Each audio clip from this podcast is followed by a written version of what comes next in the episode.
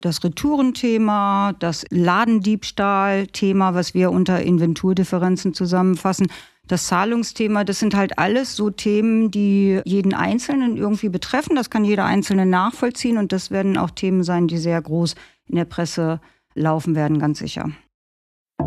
Wir hatten, wenn wir jetzt mal auf die lange Zeitreihe der Online-Umsätze bei den Top 1000 gucken, hatten wir eigentlich eine kontinuierlich ansteigende Umsatzquote. Die ist dann in 2020 und 2021 explodiert. Jetzt geht sie wieder zurück, 22, 23. Und äh, wenn wir jetzt einfach mal diese ganz tollen Jahre der Corona-Zeit rausnehmen, dann ist man eigentlich wieder in der Wachstumskurve, wie wir sie sozusagen vor 2020 auch äh, gesehen haben. Den zweiten Platz bei uns in der Stores und Shops belegt das ganze Thema rund um Store-Design und Konzepte. Was hat sich denn im Store-Design so getan? Herzlich willkommen zu den EHI Retail Insights. Ich bin Kira Wiesner und gemeinsam mit meinen KollegInnen hosten wir diesen Podcast. Uns interessiert, was die Menschen, die im Handel arbeiten, bewegt. Woran wird gerade gearbeitet? Was sind aktuelle Trends? Wie sieht die Zukunft des Handels aus? Und was sind Pain Points? Dafür sprechen wir mit unseren Gästen über aktuelle Projekte. Zu uns kommen MitarbeiterInnen aus Handels- und Dienstleistungsunternehmen und unsere KollegInnen aus den Forschungsbereichen. Zuerst möchte ich mich bei unserem Supporter des Monats bedanken, Avato Systems. Avato Systems unterstützt den Handels- und Konsumgütersektor bei der digitalen Transformation. Mit maßgeschneiderten IT-Lösungen und tiefer Branchenkenntnis treibt der Digitalisierungsspezialist die Optimierung von Wertschöpfungsprozessen aktiv an. Im letzten Jahr habe ich in Folge 50 auch schon mit Ute Holtmann, Leiterin der PR, und Michael Gerling, Geschäftsführer EHI, hier gesessen und wir haben gemeinsam das Jahr Revue passieren lassen. Damals sind die beiden im Podcast eingesprungen und waren jetzt das ganze Jahr mit dabei. Ab 2024 übernimmt das Lab dann wieder mit versammelter Mannschaft die Folgen. Daher freue ich mich heute nochmal mit den beiden eine Folge aufzunehmen und auf das Jahr 2023 zurückzublicken. Herzlich willkommen, ihr beiden. Hallo Kira. Kira, hallo. Gleicher Ort, gleiches Team. Ein Jahr später sitzen wir nun hier wieder zusammen und sprechen heute über das fast vergangene Jahr 2023, in dem sich auch wieder einiges getan hat. Viele verschiedene Themen haben uns beschäftigt, auf die wir heute zurückblicken. Bevor wir aber loslegen, machen wir natürlich ein Warm-up. Ute, die Zeit der Weihnachtsfeiern liegt schon fast wieder hinter uns. Welches ist das skurrilste Teambuilding-Erlebnis, das du je hattest? Oh je. Also ich würde sagen, das war in Kenia. Da habe ich während eines Sabbaticals mal für eine NGO in Nairobi gearbeitet. Und was für mich total merkwürdig war, ist, dass die da ein Event, äh, ein Mitarbeiter, Mitarbeiterin-Event gemacht haben mit viel Aufwand und die haben auch wirklich viel Geld dafür in die Hand genommen und alle Teilnehmenden haben sich auch total darauf gefreut. Zwei Tage in einem Hotel und so mit Übernachtung, Busfahrt.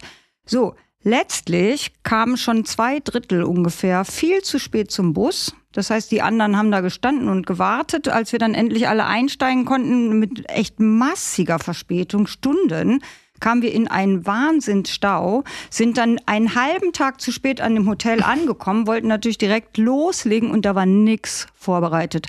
Keine Technik, kein Meetingraum, gar nichts. Das fand ich schon ein bisschen krass. Hört sich nach einem tollen Erlebnis an. Wenn dein Leben ein Buchtitel wäre, wie würde der lauten? Mach was draus. Michael, die drei Gegenstände, die du auf eine einsame Insel mitnehmen würdest, sind. Ich habe ja gelernt, dass auf einsamen Inseln weder WLAN noch Mobilfunknetze zur Verfügung stehen.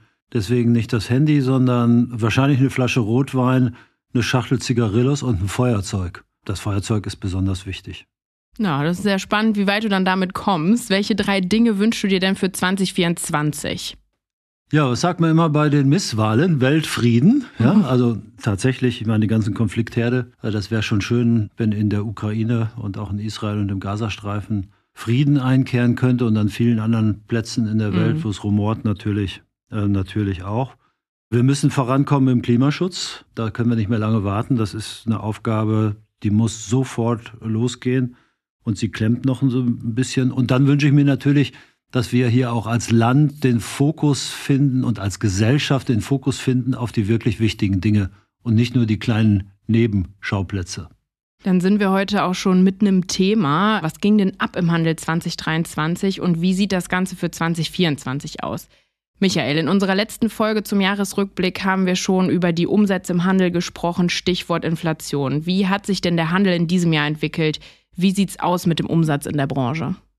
Ja, tatsächlich können wir nahtlos anknüpfen äh, an das vergangene Jahr. Äh, wir, wir, sind jetzt im vierten Jahr massiver Umsatzzuwächse im Einzelhandel. In 2020 und 2021 war das Corona, weil man in vielen anderen Dingen, Bereichen des Lebens nichts ausgeben konnte. Es ist zumindest in Teile des Einzelhandels geflossen, in den Onlinehandel und in den Lebensmittelhandel. Und dann äh, mit 22 und dem Krieg in der Ukraine kam die große Inflation und das hält auch in diesem Jahr noch an. Das heißt, die Umsätze äh, im Einzelhandel sind weiterhin äh, sehr, sehr äh, positiv, aber eben nur angetrieben von der Inflation. Und Ute, welche Themen gingen dieses Jahr in der Presse durch die Decke? Also wenn wir das mal rein quantitativ betrachten, dann hatten wir die größte Medienresonanz zu dem Thema Retouren. Das ist so ein Thema, was natürlich alle interessiert, die schon mal online eingekauft haben. Und das sind ja die allermeisten Menschen. Und deshalb ist es äh, etwas, wie wir sagen, so ein Tagespresse beziehungsweise so ein Verbraucherthema. Und dann kriegt man auch eine gute Anzahl an Veröffentlichungen. Wir rechnen bei dem Retourenthema halt aus, was das den Handel kostet, wie viele Retouren überhaupt existieren oder wie viel überhaupt zurückgeschickt wird und wie der Handel damit umgeht. Dazu hatten wir dann neben den Berichten in der Presse auch äh, TV-Berichte, Radiointerviews, also mit, mit, neben den Berichten in den Zeitungen meinte ich natürlich.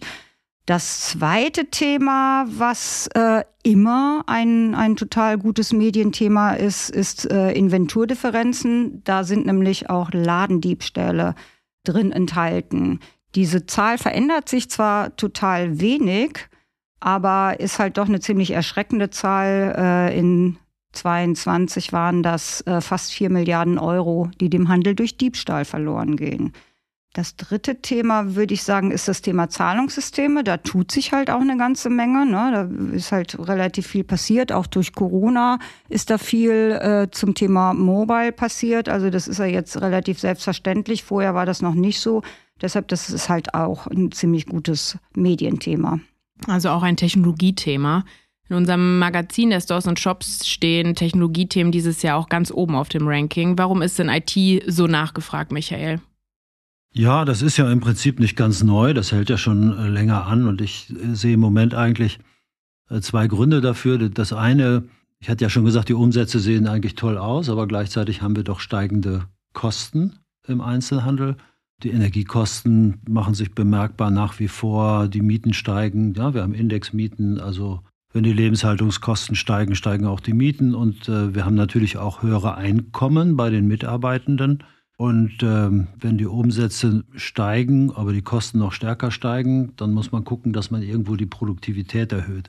Und Technik kann dabei natürlich sehr hilfreich sein. Der zweite Grund ist natürlich der Arbeitsmarkt. Denn äh, wenn wir jetzt mal in den Arbeitsmarkt reinschauen, dann sehen wir, in den nächsten gut zehn Jahren werden etwa zehn Prozent aller Erwerbstätigen aus dem Arbeitsmarkt ausscheiden. Das ist vor allen Dingen ist das ein Generationenthema, weil die Babyboomer, ähm, also bis 1965 geborene oder 64 geborene, jetzt so langsam ins Rentenalter kommen und ausscheiden. Und da müssen wir uns in Zukunft fragen, wer macht denn eigentlich die Jobs? Ja? Wer, wer leistet die Arbeit, wenn einfach nicht mehr genug Menschen da sind? Und auch da kann Technologie wieder einen entscheidenden äh, Beitrag leisten. Deswegen gucken alle in die Technologie, um Kosten zu senken, äh, um Arbeit auch zu automatisieren, soweit das möglich ist, und die Produktivität insgesamt zu steigern. Da könnte ich jetzt eine ganze Reihe von Beispielen bringen, aber da kann ich auch sagen, könnt ihr alles in der Stores and Shops nachlesen. Genau, so machen wir das. Äh, ja, das EHI bringt ja auch jedes Jahr das Ranking der Top 1000 Online-Shops raus. Äh, der Onlinehandel verliert aber an Marktanteilen aktuell. Wie ist deine Einschätzung dazu?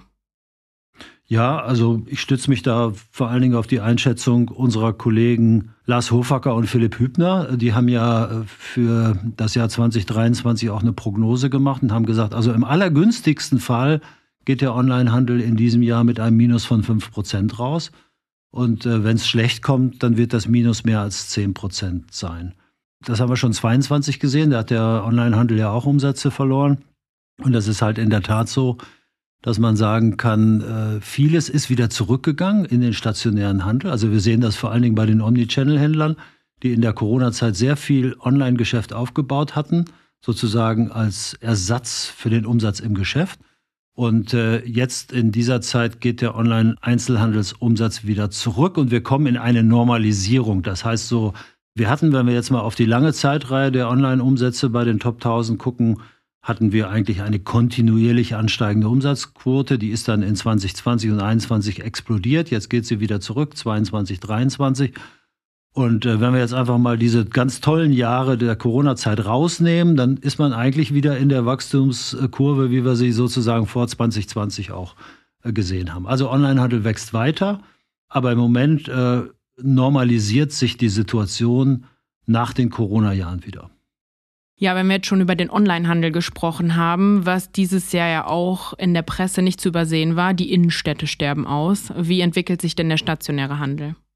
Ja, der stationäre Handel, da gibt es sicher Licht und Schatten, muss man sagen. Es gibt natürlich einige Bereiche, die sehr, sehr gut unterwegs sind. Das sind in der ganzen Breite, muss man sagen, äh, die Discounter, ja, ob das im Lebensmittelhandel ist oder auch im Non-Food-Bereich.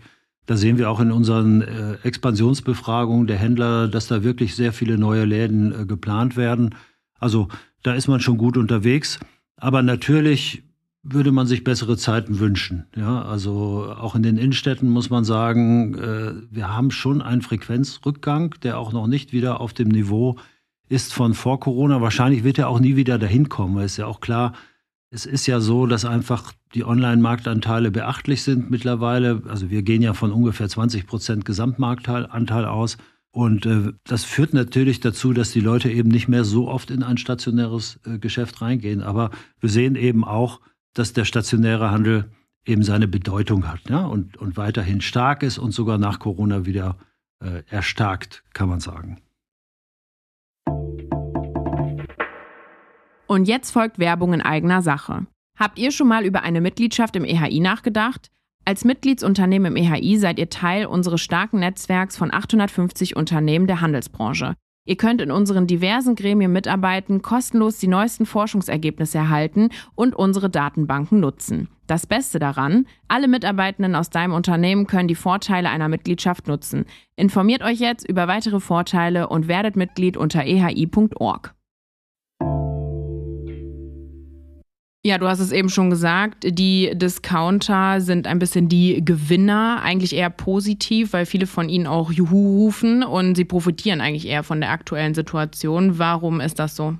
Ja, im Moment ist es halt so, dass das Geld erstmal noch knapp ist bei den Menschen. Insbesondere muss man sagen, dass das Empfinden auch, dass, dass die Kosten exorbitant hoch sind, obwohl natürlich die Inflation deutlich zurückgeht. Und so sieht man im Markt schon noch eine sehr starke Kaufzurückhaltung. Äh, es gibt da tolle Statistiken äh, von der GfK, äh, die immer guckt, wer kann sich alles leisten in Deutschland und wer kann sich fast nichts leisten. Und da muss man sagen, heute ist es so, dass 25 Prozent aller Menschen in Deutschland sagen, ich kann mir eigentlich fast nichts mehr leisten. Ja, es bleibt nichts mehr über am Ende des Monats. Und das ist seit 2022 dramatisch gestiegen. Also immer mehr Leute die sich fast nichts leisten können. Und das heißt natürlich beim Einkaufen, äh, da muss ich genau hingucken, wo kann ich am günstigsten kaufen. Und da muss man einfach sagen, auch wenn im Supermarkt irgendwo natürlich ein vergleichbares Preisniveau ist wie, wie beim Discounter, bei den Menschen im Kopf ist es immer noch so, dass der Discounter eben als die preiswerte Einkaufsstätte äh, dasteht. Und deswegen gehen die Leute eben sehr intensiv jetzt wieder bei den Discountern äh, einkaufen. Das ist natürlich für den Vollsortimentshandel besonders hart, weil in der Corona-Zeit sind alle nur in den Supermarkt gerannt. Ne? Da wollte man nicht erst zum Discounter und dann zum Drogeriemarkt und dann zum Supermarkt. Dann hat man gesagt, äh, One-Stop-Shopping, ja, alles unter einem Dach, da kriege ich alles. Und jetzt ist wirklich volle Kanne Schnäppchenjagd angesagt. Und das ist auch so, dass auch die Supermärkte jetzt eben sehr stark versuchen, den Erfolg des Discounts eben auch durch Preiskampagnen zu kompensieren. Ja, und äh, es ist jetzt mittlerweile, wenn ich jetzt mit Supermarktbetreibern spreche, die sagen mir oft schon, ja, ein Drittel des gesamten Umsatzes bei uns im Geschäft läuft schon über Aktionsware. Ja? Also die Leute kaufen viel, viel mehr Aktionsprodukte, bevorraten sich viel, viel stärker und das hinterlässt natürlich Spuren. Den zweiten Platz bei uns in der Stores und Shops belegt das ganze Thema rund um Store Design und Konzepte. Was hat sich denn im Store Design so getan? Ja, ich meine, man kann alles jederzeit und überall online kaufen. Verfügbarkeit von Ware ist sozusagen ein, ein Gut, was für jeden leicht erreichbar ist. Man muss nicht mehr in ein Geschäft gehen, um irgendwas zu kaufen. Ja, so. Und das heißt, das Geschäft muss sich eben Gedanken machen, warum kommen die Leute noch? Ne? Warum bin ich eigentlich relevant als stationäres Geschäft? Da sieht man natürlich, dass da das Store-Design halt eine Menge leisten muss. Ne? Der Laden muss halt mehr Charakter bekommen. Ne? Er muss halt mehr äh, Erlebnisqualität, ne? Wohlfühlqualität. Wir sprechen ja oft auch von Third Place, also First Place das Zuhause, Second Place der Arbeitsplatz und der Third Place eben der Einzelhandel, da wo man gerne hingeht, wo man auch mal ein Gespräch führen kann mit jemandem, sich beraten lassen kann, wo man vielleicht einen Kaffee hat oder, oder irgendwie was zum Abendessen äh, sogar zu sich nehmen kann, wo es vielleicht eine Reparaturwerkstatt gibt oder eine Einrichtung, wo man sich irgendwo einen Sticker draufnähen lassen kann. Also der Einzelhandel muss mehr bieten und Store Design spielt da natürlich eine ganz wichtige Rolle. Es gibt ja auch viele nachhaltige Store-Konzepte. Das Thema Nachhaltigkeit war ja letztes Jahr auch schon ein Riesenthema, auch bei uns hier im Jahresrückblick. Und die Relevanz hat dieses Jahr ja auch überhaupt nicht abgenommen. Ist ja auch ein großes Kommunikationsthema. Wie geht der Handel damit um, Ute? Also Nachhaltigkeitskommunikation bedeutet ja erstmal, die Händler setzen nachhaltige Maßnahmen um und sprechen darüber. Also so tu Gutes und rede darüber. Ne? Und das hat tatsächlich seit vielen Jahren einen sehr großen Stellenwert innerhalb der Kommunikation. Und das hat sich natürlich in den letzten Jahren auch nochmal deutlich gesteigert. Erstmal ist es halt eine große Notwendigkeit, dass wir alle mehr fürs Klima tun. Michael hat es ja gerade auch schon gesagt. Und da ist der Handel auch nicht äh, von ausgenommen. Und zum anderen ist es natürlich auch eine schöne positive Kommunikation. Ne? Deshalb hat das, hat das tatsächlich zugenommen. Ich würde auch sagen, es kommt dazu, dass die Kundschaft vermehrt wissen möchte, welches Unternehmen sie mit ihrem Einkauf unterstützt. Und darum ist es halt auch gut, darüber zu reden, was man Vernünftiges tut. Ein weiteres Thema, was wir letztes Jahr noch besprochen haben, war Metaverse. Äh, du hast da letztes Jahr schon mal einen Blick in die Zukunft gewagt, Michael, und eigentlich dem Thema auch gar nicht so viel Bedeutung für die nächsten Jahre eingeräumt. Und du hast auch recht behalten, zumindest was dieses Jahr angeht. Denn Metaverse haben wir in 2023 eigentlich nicht viel gehört und gelesen. Was aber letzten Jahres gerade auf den Markt gekommen ist, ChatGPT. Und darüber haben wir dieses Jahr viel gelesen. Es ist jetzt erst ein Jahr her und schon so viel genutzt. Ute, welchen Impact hat denn ChatGPT auf die PR? Also das haben wir in der Studie, die wir im Sommer durchgeführt haben, ähm, gefragt und da haben uns über, also das war im August, da haben uns äh, schon über 40 Prozent der PR-Leute aus dem Handel gesagt, dass sie KI nutzen. Meistens, um äh, tatsächlich Texte zu generieren, aber auch um zu recherchieren oder Bilder erstellen zu lassen. Inzwischen, wie gesagt, das war ja im August, wird, es, wird der Wert noch deutlich höher sein. In der PR gibt es jede Menge auch einfache Texte, die man da schreiben muss. Und deshalb kann man das tatsächlich auch einer KI, die vernünftig arbeitet, überlassen. Es gibt allerdings auch viele Texte, da braucht man ein bisschen Feingefühl, da braucht man gesunden Menschenverstand oder journalistisches Know-how. Und äh, da bin ich relativ sicher, dass das eine KI zurzeit noch nicht so gut erstellen kann wie vernünftig ausgebildete Menschen mit ein bisschen Talent. Ähm, ich bin ganz sicher, dass man auch in Zukunft weiterhin gute von schlechten Texten unterscheiden können wird. Glaube aber auch, dass sich das Berufsbild der PR durch KI deutlich verändern wird. Ich kann eigentlich nur jedem raten, der in der PR arbeitet, dass er da am Ball bleibt und ja, Prompten lernen. Kurz erklärt. Prompts sind das Herzstück in der Interaktion mit generativen KI-Tools. Sie sind die Anweisungen, die wir der KI geben, um sie zu steuern und die gewünschten Ergebnisse zu erzielen. Ein Prompt kann dabei so ziemlich alles sein. Eine Frage, eine Aussage, eine Aufforderung oder sogar ein Dialog. Was Ute hier also meint, ist den Umgang mit der KI zu lernen. Je mehr Informationen du lieferst, desto besser kann die KI auf deine Anfrage reagieren. Klare und direkte Fragen oder Aufgaben verbessern das Ergebnis, das die KI dir liefert. Ihr habt dieses Jahr ja auch eine Studie gemacht, in der ihr die wichtigen Themen aus PR-Sicht beleuchtet. Darüber sprechen du und dein Kollege Philipp Lanzerath in Folge 90. Zeigt der Handel denn in diesem Jahr Haltung? Ich würde sagen, man muss erstmal Haltung und Meinung unterscheiden. Von Haltung spricht man nämlich dann, wenn man seine Meinung auch gegen Widerstände vertreten muss. Wenn der Handel sich positioniert, dann verprellt er ja auch potenziell Kunden oder Kundinnen, weil es natürlich immer Leute gibt, die irgendwie eine andere Meinung haben. Dennoch ist er bei dem Thema Haltung fast unisono der Meinung, ja, der Handel muss auch gesellschaftliche Verantwortung übernehmen. Wenn man aber ein bisschen weiter fragt und es geht darum, ob er sich auch zu kritischen Themen äußert, dann fallen die Antworten sehr differenziert aus. Da gibt es zum Beispiel eine Gruppe, die sagt, Bei parteipolitischen Fragen hört es auf. Da würden sie sich nicht mehr äußern, da würden sie sich raushalten. Andere sind aber der Meinung, dass man sich zum Beispiel auch gegen Parteien, die zum Beispiel menschenfeindliche Tendenzen haben, da sollte man sich auf jeden Fall positionieren. Das wäre auch Aufgabe des Handels. Und dann gibt es natürlich noch diejenigen, die sagen, der Handel sollte sich eigentlich nur dazu äußern, was auch irgendwie im Zusammenhang mit seiner Arbeit steht und mit seinem, seinem Tun für die Gesellschaft.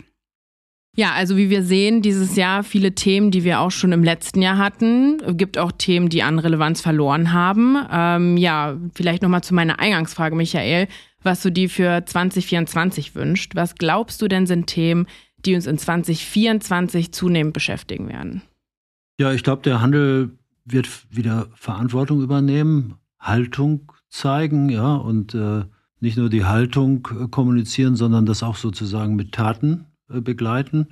Und ich glaube schon, dass das Nachhaltigkeitsthema da tatsächlich bei vielen ganz, ganz oben auch auf der Agenda steht, auch wenn das natürlich ganz schwere Zeiten sind. Ne? Also wenn man steigenden Kostendruck hat und äh, Ergebnisdruck hat und dann sagt, jetzt müssen wir in Nachhaltigkeit investieren, weil viele Nachhaltigkeitsthemen, die zu Einsparungen führen, Energiemanagement und so weiter, haben wir schon hinter uns. Jetzt geht es an andere Themen, die auch Kosten mit sich bringen. Äh, das Produktivitätsthema wird uns begleiten, nicht nur nächstes Jahr, sondern darüber hinaus. Also Technologieeinsatz äh, ganz, ganz vorne. Äh, auch super. Ende Februar ist ja die Eurozis. Ne? Da kann man sich dann wieder vor Ort informieren, was es so an super Technologien gibt. Also da erwarten wir auch volles Haus. Sieht auch schon, sag ich mal, jetzt vom Buchungsstand exzellent aus. Die Spanne bereitet uns ein bisschen Sorgen. Also da müssen wir daran arbeiten, dass die, dass die Spanne sich verbessert. Äh, die Umsätze werden vielleicht weiter ein bisschen wachsen, wenn die Inflation zurückgeht. Aber wir müssen die Kosten halt im äh, Griff behalten. Und am Ende, äh, glaube ich, wird eben ein ganz großes Thema sein, die ganze Regulatorik. Ja, das heißt also, bei vielen Themen wird der Handel gar nicht mal so im Bestimmersessel sitzen, sondern er wird einfach auf das reagieren müssen, was die Politik vorgibt. Ja, und die Politik sagt zwar immer, ja, wir haben Bürokratieabbau.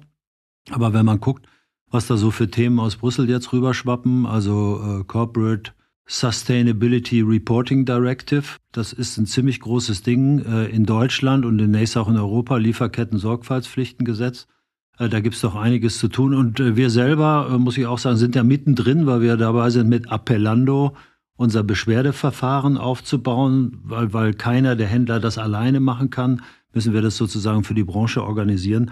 Also es gibt viel zu tun und wir alle können uns super auf 2024 äh, freuen. Und ich glaube, der Einzelhandel wird ein weiteres schweres Jahr erleben, aber er wird auch wiederum in der Lage sein, damit gut klarzukommen.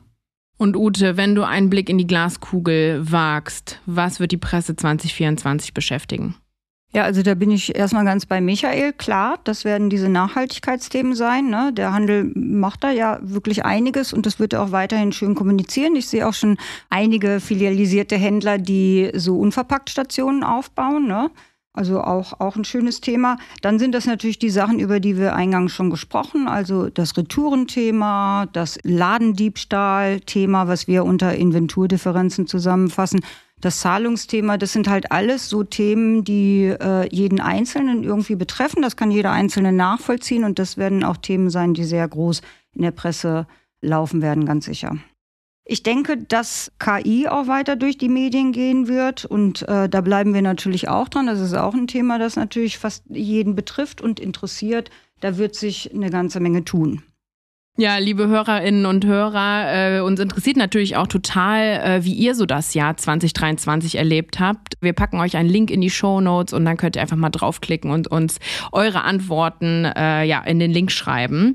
Ja, dann danke ich euch beiden, dass wir zum Abschluss des Jahres noch diese gemeinsame Folge gemacht haben. Ihr seid ja in diesem Jahr beide eingesprungen für Caro, die ein Jahr in Elternzeit war und jetzt auch wieder da ist und den Podcast wieder übernehmen wird. Wie war denn euer Podcast-Jahr?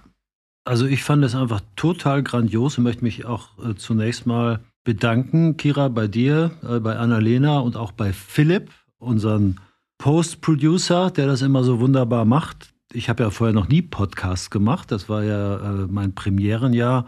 Und ich fand das absolut spektakulär, so viel zu lernen hier von den tollen Gästen, die wir hier hatten und auch diese ganzen fantastischen Persönlichkeiten kennenzulernen. Aber ich muss auch sagen, das war ja für mich jetzt so ein bisschen Nebenjob.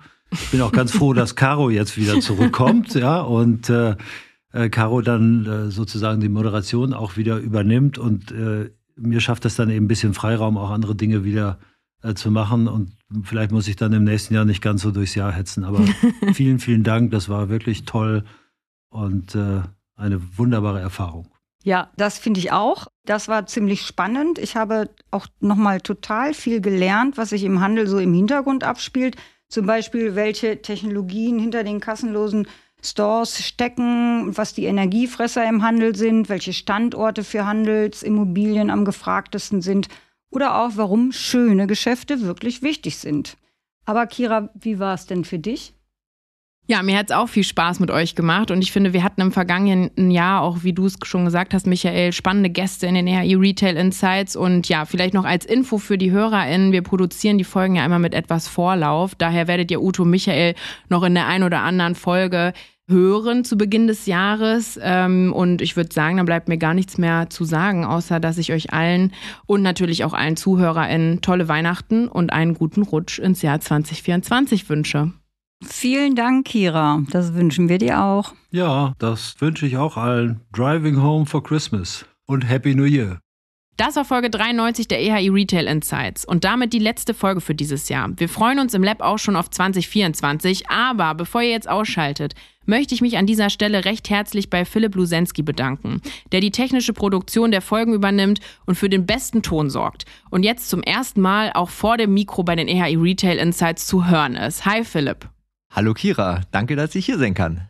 Eigentlich bist du ja im Background und kümmerst dich darum, dass technisch alles läuft und machst auch die Postproduktion unserer Folgen. Bald sind wir schon bei Folge 100. Was sind denn bei dir so Themen, die in diesen 100 Folgen hängen geblieben sind? 100 Folgen. Äh, das ist äh, natürlich eine sehr gute Frage und ist schwer zu sagen. Auf jeden Fall die Studien. Ich mag das, wenn es Zahlen gibt und Fakten und dann so eine Entwicklung sich abzeichnet im Handel. Das finde ich einfach super cool. Ja, und ansonsten, es gab am Anfang eine, die ist mir sehr im Gedächtnis geblieben. Da ging es um die Beschallung eines Stores und wie so Faktoren wie Wetter die Kauflaune beeinflusst. Das war sehr spannend. Dann Fairtrade und natürlich Lind, weil Schokolade. Das äh, war super. Ja, jeden Tag eine Lindor-Kugel genau, war der ja. Titel, das weiß ich auch noch. Was hat dich denn dieses Jahr so beschäftigt? Ja, dieses Jahr war viel los, auf jeden Fall. Es war also jetzt abseits von den ganzen Themen, wo man nicht vorbeikommt, um Klimawandel und äh, Ukraine-Krieg und also das ist so präsent gewesen. Ansonsten neben den Sachen was Schönes, auf jeden Fall, ich habe wieder ein bisschen mehr nebenbei Musik gemacht, das ist äh, gut. Und äh, seit Corona habe ich angefangen, so selber ein paar Cocktails nachzumixen und da bin ich auch nicht mehr weggekommen. Äh, das mache ich nach wie vor. Sehr gut. Du warst ja auch oder bist immer noch äh, auf dem Weihnachtsmarkt und machst so da Cocktails. Also ja, ja, genau. äh, ja, wir kommen mal vorbei. Freut mich, dass die ZuhörerInnen jetzt auch dann deine Stimme aus dem Off kennen. Danke dir und ich freue mich sehr, dass der Podcast auch bei unseren Hörern so viel positiven Anklang findet. Ihr habt Fragen oder wollt im nächsten Jahr auch mal vor dem Mikro mit uns sprechen? Unsere Kontaktdaten findet ihr in den Show Notes. Schreibt uns gerne eine Mail oder eine Nachricht auf LinkedIn. Und das Podcast-Team wünscht euch schöne Feiertage und einen guten Rutsch. Wir hören uns in 2024 wieder.